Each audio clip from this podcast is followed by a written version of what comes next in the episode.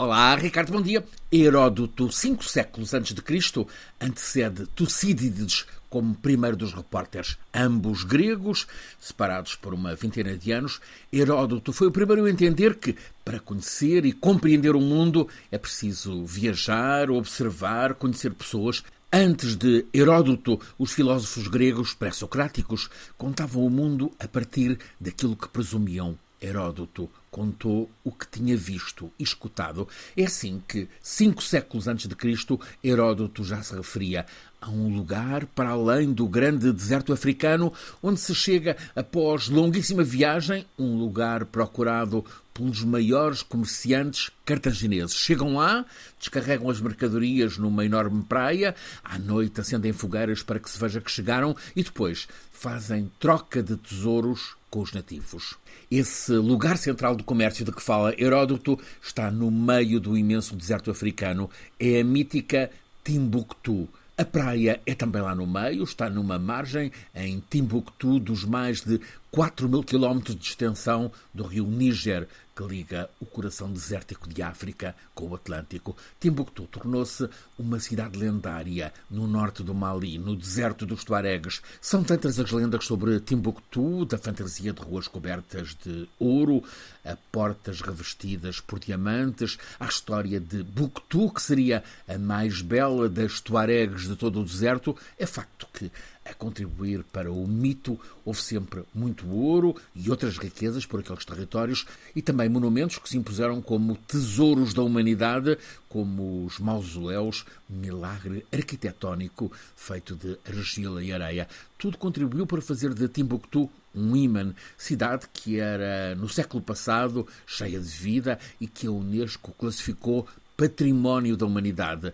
Mas, tal como vândalos talibãs afegãos quiseram destruir a tiro de canhão os Budas gigantes de Bamiyan, em Timbuktu, uma filial terrorista da Al-Qaeda pôs-se há uma dúzia de anos a destruir os mausoléus e outros tesouros da arte em Timbuktu.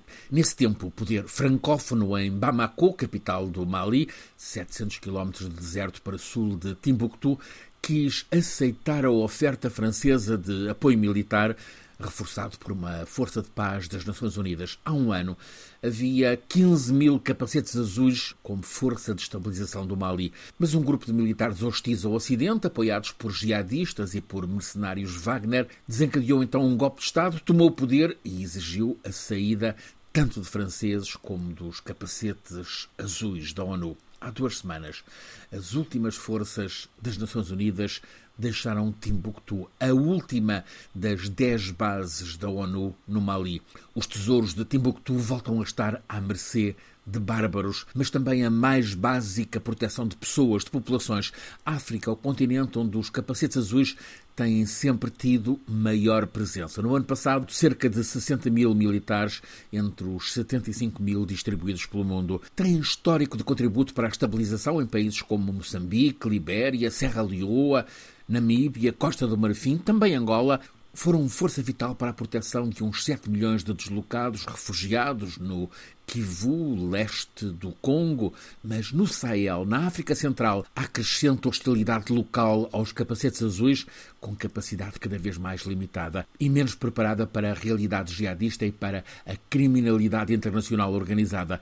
A falta de robustez militar das missões ONU tornou-as frágeis, sobretudo cada vez mais contestadas em zonas da África Central, do Sahel, onde há cada vez mais insegurança. A evidência é de que os Estados-membros das Nações Unidas não têm querido fortalecer os capacetes azuis e a paz tem estado a perder em várias frentes.